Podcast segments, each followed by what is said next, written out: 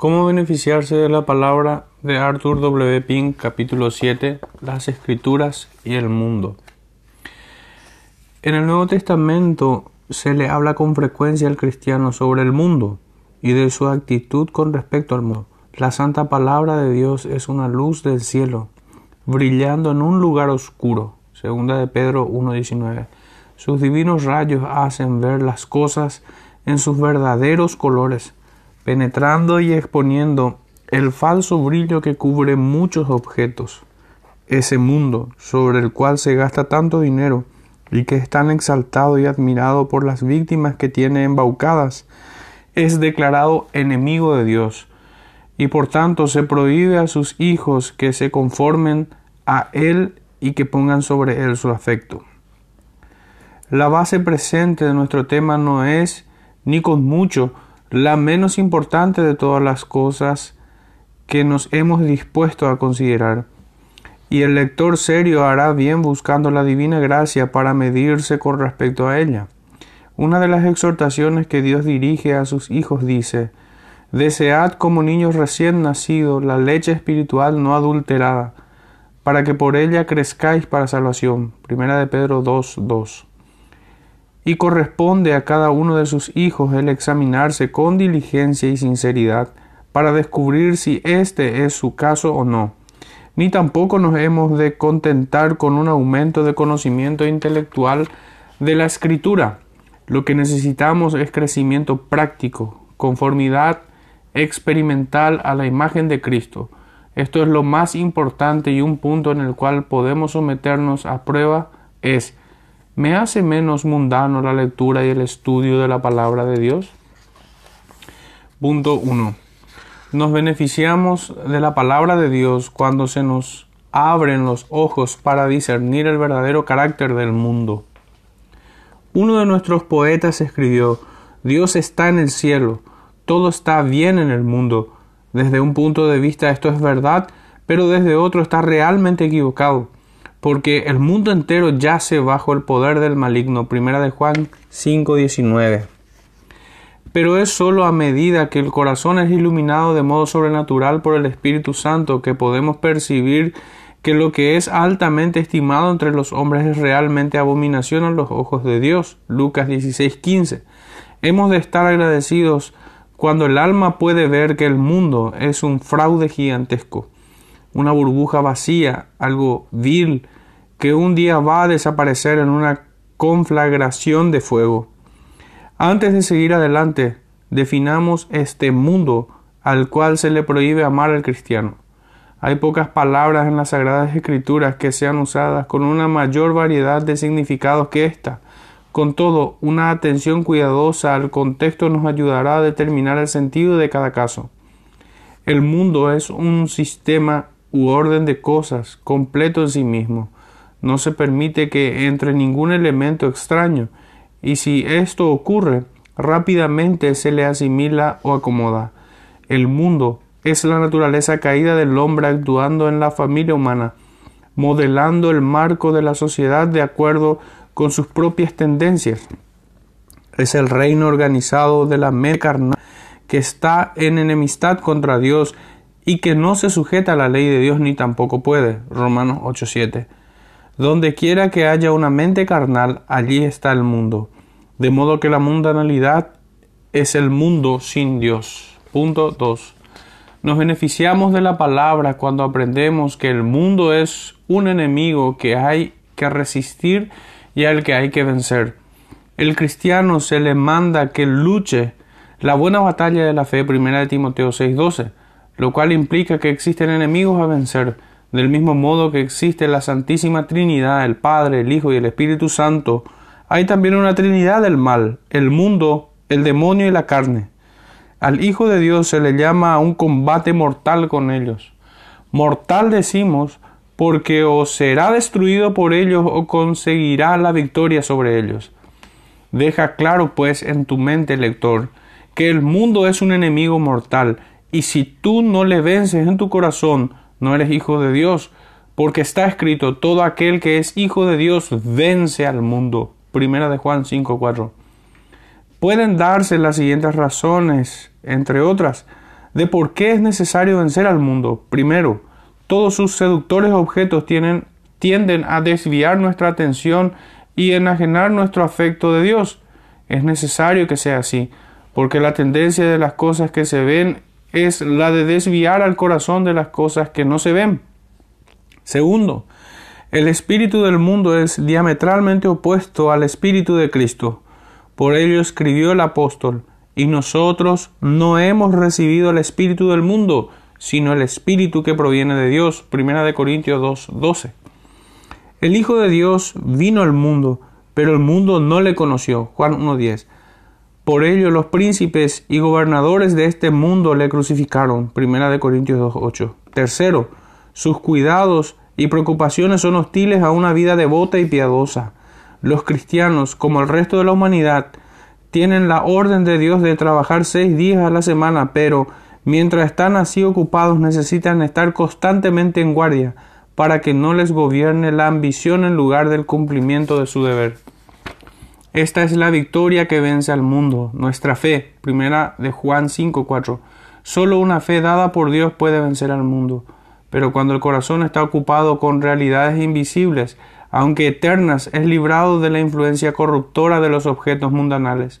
Los ojos de la fe disciernen las cosas de los sentidos en sus colores verdaderos, y ven que son vacías y vanas, y no son dignas de ser comparadas con los objetos grandes y gloriosos de la eternidad. Un sentido profundo de las perfecciones y presencia de Dios hace que el mundo aparezca como menos que nada. Cuando el cristiano ve que el divino Redentor muere por sus pecados, que vive para interceder por su perseverancia y que reina y rige las cosas con miras a su salvación final, el cristiano exclama, no hay para mí ningún bien en la tierra aparte de ti. ¿Y qué dices con respecto a ti cuando lees estas líneas? Puede que asientas cordialmente a lo que se dice en el párrafo anterior, pero ¿cuál es la realidad de tu situación? ¿Tienen las cosas que el hombre regenerado estima encanto y atractivo para ti? Quita de la persona mundana las cosas en que se deleita y se siente perdido. ¿Te ocurre lo mismo a ti? ¿O al contrario? ¿Se halla tu gozo y satisfacción en objetos que no te pueden ser quitados? No consideres estas cosas a la ligera. Te ruego, sino considéralas seriamente en la presencia de Dios la respuesta sincera a las mismas será el índice o marcador del estado real de tu alma e indicará si eres de, veras una nueva criatura en Cristo Jesús o te haces la ilusión de serlo. Punto 3. Nos beneficiamos de la palabra de Dios cuando aprendemos que Cristo murió para librarnos del presente siglo malo. Gálatas 1.4.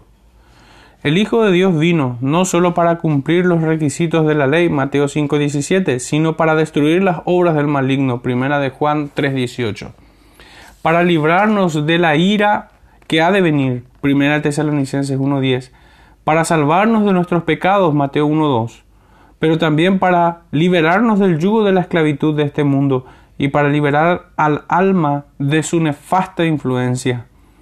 Esto se prefiguró en los tratos que Dios tuvo con Israel. Los israelitas eran esclavos en Egipto y Egipto es una figura o símbolo del mundo. Estaban bajo una cruel esclavitud, pasando la vida haciendo ladrillos para Faraón. Le era imposible alcanzar la libertad por su cuenta, pero Jehová, con su gran poder, los emancipó y los sacó de un horno ardiendo. Esto mismo hace Cristo con los suyos quebranta el poder del mundo en sus corazones, los haces independientes de él, para que no procuren sus favores ni le teman si frunce el cejo. Cristo se dio a sí mismo como sacrificio por los pecados de su pueblo, para que a consecuencia de ellos pudieran ser librados del poder e influencia de todo lo que es malo en este presente siglo, de Satán, que es su príncipe de los deseos y apetitos de la carne que predominan en el mundo, de la vana conducta de los hombres que pertenecen al mismo. Y el Santo Espíritu que mora en los santos coopera con Cristo en esta bendita obra. El Espíritu vuelve sus pensamientos y afectos de las cosas terrenas a las celestiales. Por la obra de su poder, los libra de la influencia desmoralizadora que los rodea y los conforma a los estándares celestiales, y a medida que el cristiano crece en la gracia, lo reconoce y obra en consecuencia. Busca todavía una liberación más plena de este presente siglo malo, malo y pide a Dios que le libre de él completamente. Lo que antes le encantaba ahora le desagrada y produce asco. Anhela el momento en que será quitado de este teatro de acción en el que el hombre de su bendito Señor es deshonrado tristemente. Punto 4. Nos beneficiamos de la palabra cuando nuestros corazones son detestados del mundo. No améis al mundo, ni las cosas que están en el mundo. Primera de Juan 2.15. Los que es para el viajero una piedra de tropiezo en el camino, o un peso para el que corre, o unas olas rotas para el pájaro, eso mismo es el amor al mundo para el cristiano en el curso de su vida. Le distrae completamente en el camino o le desvía totalmente del mismo. Hardy 1660. La verdad es que hasta el corazón es purgado de la corrupción, el oído está sordo a la instrucción divina. Hasta que somos librados de las cosas del siglo y de los sentidos, no podemos ser sometidos a la obediencia a Dios. La verdad celestial resbala de una mente carnal, como el agua por la superficie de un cuerpo esférico. El mundo ha vuelto su espalda a Cristo, aunque su nombre es profesado en muchos sitios, sin embargo, no quiere saber nada de él. Todos los deseos y designios de la persona mundana son la gratificación del yo, por más que sus objetivos e intentos sean tan varios como se quiera, todo está subordinado a satisfacer al yo. Ahora bien, los cristianos se hallan en el mundo y no pueden salir de él, tienen que vivir en él el tiempo que el Señor les ha indicado. Mientras están en él tienen que ganarse la vida, mantener a sus familias y atender a los negocios del mundo. Pero se les prohíbe que amen al mundo, en el sentido de que pueda hacerles felices. Su tesoro y porción se halla en otro sitio. El mundo tiene atractivo para cada uno de los instintos del hombre caído. Contiene miles de objetos que le encantan, atraen su atención. La atención crea deseo y el deseo amor. E insensiblemente, pero de modo seguro, hacen una impresión más y más profunda en su corazón. Tienen la misma fatal influencia en todas las clases, pero a pesar de ser atractivos los diversos objetos y todas las ocupaciones y placeres del mundo, están diseñadas y adaptadas para fomentar la felicidad en esta vida solamente. Por tanto, ¿de qué le aprovechará al hombre si ganare todo el mundo y perdiere su alma?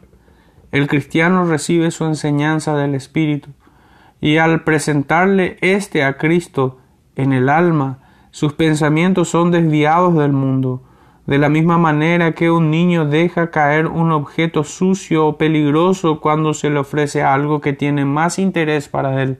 Lo mismo el corazón que está en comunión con Dios dice Estimo todas las cosas como pérdidas por la excelencia del conocimiento de Cristo Jesús, mi Señor, por amor del cual lo he perdido todo y lo tengo por basura, para ganar a Cristo. Filipenses 3:8. Punto 5 nos beneficiamos de la palabra cuando caminamos separados del mundo. ¿No sabéis que la amistad del mundo es enemistad contra Dios? Cualquiera pues que quiera ser amigo del mundo se constituye enemigo de Dios. Santiago 4:4. Este versículo y otros semejantes deberían escudriñar la mente de todos y hacernos temblar. ¿Cómo puedo buscar amistad y placer en aquello que ha sido condenado por el Hijo de Dios? Si lo hago, al instante esto me identifica con sus enemigos. Oh lector, no te equivoques en este punto. Está escrito, si alguno ama al mundo, el amor del Padre no está en él. Primera de Juan 2.15. Se dijo en tiempo antiguo del, del pueblo de Dios que He aquí un pueblo que habitará confiado y no será contado entre las naciones. Números 23.9.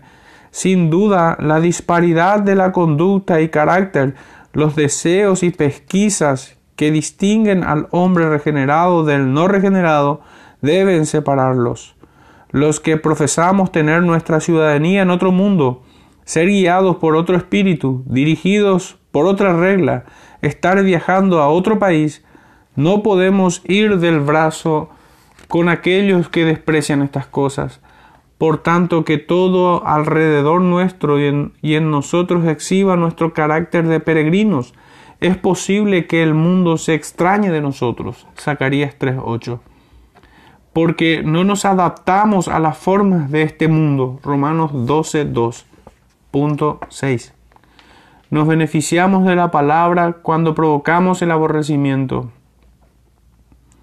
¿Qué trabajo se da el mundo para salvar las apariencias y dar a los otros una buena impresión? Las cosas convencionales y sociales, las cortesías y el altruismo, todos son fórmulas para dar un aire de respetabilidad y para dar más peso. Se añade el cristianismo, y el santo nombre de Cristo está en los labios de miles que nunca han tomado su yugo sobre sí. De ellos dice Dios, este pueblo de labios me honra, pero su corazón está lejos de mí. Mateo 15, 8. ¿Y cuál ha de ser la actitud de los verdaderos cristianos respecto a esto? La respuesta de la Escritura es clara. De los tales, apártate. 2 de Timoteo 3:5. Salid de en medio de ellos y apartaos, dice el Señor. 2 de Corintios 6, 17. ¿Y qué ocurre cuando obedecemos sus mandamientos? Entonces se demuestra la verdad de estas palabras de Cristo. Si fuerais del mundo, el mundo amaría lo suyo, pero porque no sois del mundo, sino que yo os elegí del mundo, por eso el mundo os aborrece. Juan 15, 19. ¿Qué significa mundo aquí de un modo específico? Dejemos que el versículo anterior nos dé la respuesta. Sí, el mundo os aborrece. Sabed que a mí me ha aborrecido antes que a vosotros. ¿Qué mundo aborreció a Cristo y le hostigó hasta la muerte? El mundo religioso. Aquellos que se decían ser más celosos de la gloria de Dios. Lo mismo ocurre ahora. Que el cristiano vuelva la espalda a la cristiandad que deshonra a Cristo y sus enemigos peores y más implacables y sin escrúpulos serán aquellos que dicen ellos mismos ser cristianos. Pero bienaventurados seréis cuando por mi causa os vituperen y os persigan y digan toda clase de mal contra vosotros mintiendo. Gozaos y alegraos porque vuestro galardón es grande en los cielos. Mateo 5, 11 y 12. Ah, hermano, es una buena señal, una marca segura de que te beneficias de la palabra cuando el mundo religioso te aborrece. Pero si por otra parte todavía tienes buena reputación entre las iglesias o asambleas, hay buenas razones para temer que amas la alabanza de los hombres más que la de Dios. Punto 7. Nos beneficiamos de la palabra cuando nos elevamos por encima del mundo. Primero, respecto a sus costumbres y modas. El hombre mundano es un esclavo de las costumbres y estilos que están de moda. No es así respecto a los que andan con Dios. La preocupación principal es conformarse a la imagen del Hijo. Segundo, por encima de sus preocupaciones y tribulaciones.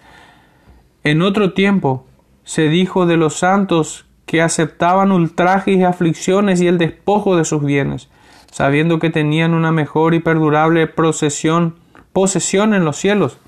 Hebreos 10:34. Tercero, por encima de sus tentaciones, ¿qué atractivo tiene el brillo del mundo para aquellos que se deleitan en el Señor? Ninguno en absoluto. Cuarto, por encima de las opiniones y aprobación, ¿has aprendido a ser independiente y plantar cara al mundo? Si todo tu corazón está dispuesto a complacer a Dios, dejarás de preocuparte de la impiedad que te mira con ceño. Ahora, lector, ¿quieres medirte con el contenido de este capítulo? Si es así, busca respuestas sinceras a las siguientes preguntas. Primero, ¿cuáles son los objetos en los que tu mente encuentra recreo?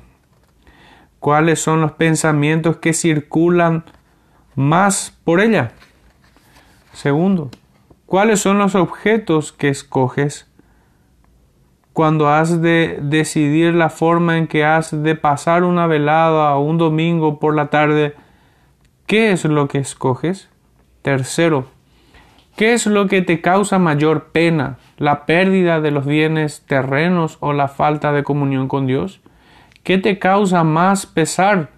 ¿El que se echen a perder tus planes o la frialdad de tu corazón a Cristo? Cuarto, ¿cuál es el tema favorito de tu conversación? ¿Pasas el tiempo en conversación sobre cosas insustanciales como noticias del día y otras semejantes o hablando de aquel en quien todo es codiciable? Quinto, ¿se vuelven realidad tus buenas intenciones o bien no son nada más que sueños vanos? ¿Pasas más tiempo que antes de rodillas? ¿Es su palabra más dulce a tu paladar o tu alma ha perdido ya el sabor de ella?